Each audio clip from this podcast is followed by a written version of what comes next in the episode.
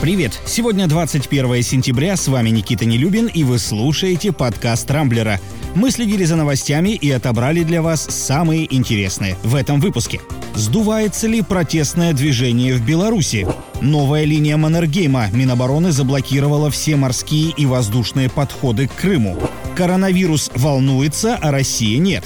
Дональда Трампа пытались отравить, а миллиардера из Китая лишили самого дорогого.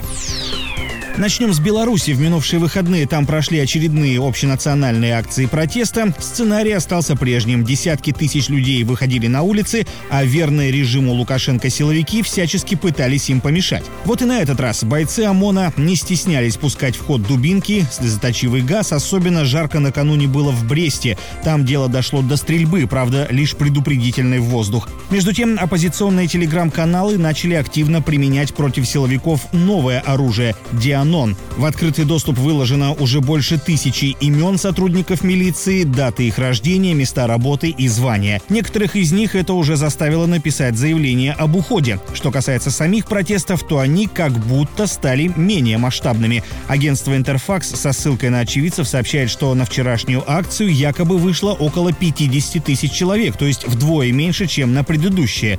Что это за очевидцы такие и какими методами они определяли численность участников, осталась загадкой. Российские военные заблокировали все воздушные и морские подходы к Крыму. Эта новость стала одной из самых обсуждаемых на Рамблере. Мощная линия обороны выстроена вдоль всего побережья полуострова и Краснодарского края со стороны Черного моря. Впрочем, официального подтверждения этой информации нет. Государственные СМИ об этом ни сном, ни духом, а медиа помельче ссылаются на частный телеграм-канал «Оперативная линия». По словам его авторов, так называемая «новая линия Маннергейма» якобы будет держаться до 3 3 октября. Между тем, в прошлую пятницу начальник Главного оперативного управления Генштаба Сергей Рудской выразил обеспокоенность тем, что НАТО значительно усилило активность вблизи Крыма. По его словам, иностранные боевые корабли и самолеты все чаще стали заходить в акваторию Черного моря. А еще раньше Минобороны России выступила с инициативой разрешить военной авиации проводить бомбардировку по курсу следования судов, нарушивших государственную границу. Теперь поговорим о пресловутой второй волне коронавируса. Главный вопрос, который задают себе тысячи россиян – ждать ли ее? Власти страны, вирусологи и представительство Всемирной организации здравоохранения в России уверяют, что для беспокойства нет особого повода. Ситуация под контролем, вакцина на подходе, так что все вроде как должно обойтись, но, разумеется, при условии соблюдения мер безопасности. Тем временем официальная статистика пока что неумолима. Число новых случаев заражения за последние сутки превысило 6 6100 человек. Правда, эксперты уверяют, что о второй волне в данном случае говорить нельзя. Это лишь развитие первой. Но легче от этого почему-то не становится. Письмецо в конверте «Погоди, не рви». Кто бы мог подумать, что фраза из песни неподкупного таможенника Верещагина может стать отличной инструкцией по безопасности для Дональда Трампа. Дело в том, что в прошлые выходные в письме, адресованном президенту США, спецслужбы обнаружили следы рицина.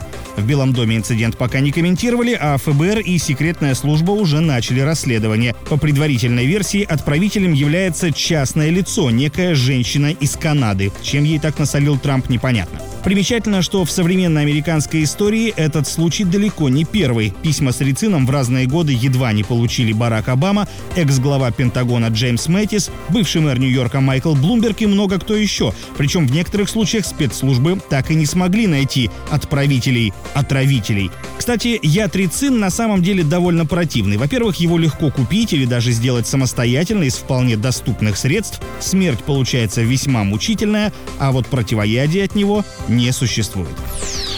Неслыханная по российским меркам история произошла в Китае. Там местному миллиардеру Чэнь Фэну запретили тратить деньги на красивую жизнь. Суд урезал бизнесмену все крупные траты. Ему больше нельзя отдыхать на фешенебельных курортах, летать бизнес-классом, жить в дорогих отелях, играть в гольф и даже делать дома ремонт. А его детям теперь придется учиться не в частной, а в обычной школе. Более того, на каждую большую покупку Чейн Фэн должен будет получать специальное разрешение от властей. Выяснилось, что у принадлежащей ему компании накопились огромные долги, поэтому суд счел, что миллиардер не имеет права тратить деньги на то, что не является необходимым для жизни.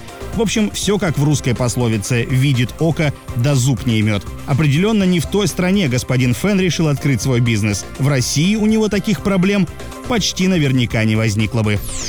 На этом пока все. С вами был Никита Нелюбин. Не пропускайте интересные новости, слушайте и подписывайтесь на нас в Google подкастах и CastBox. Увидимся на rambler.ru. Счастливо!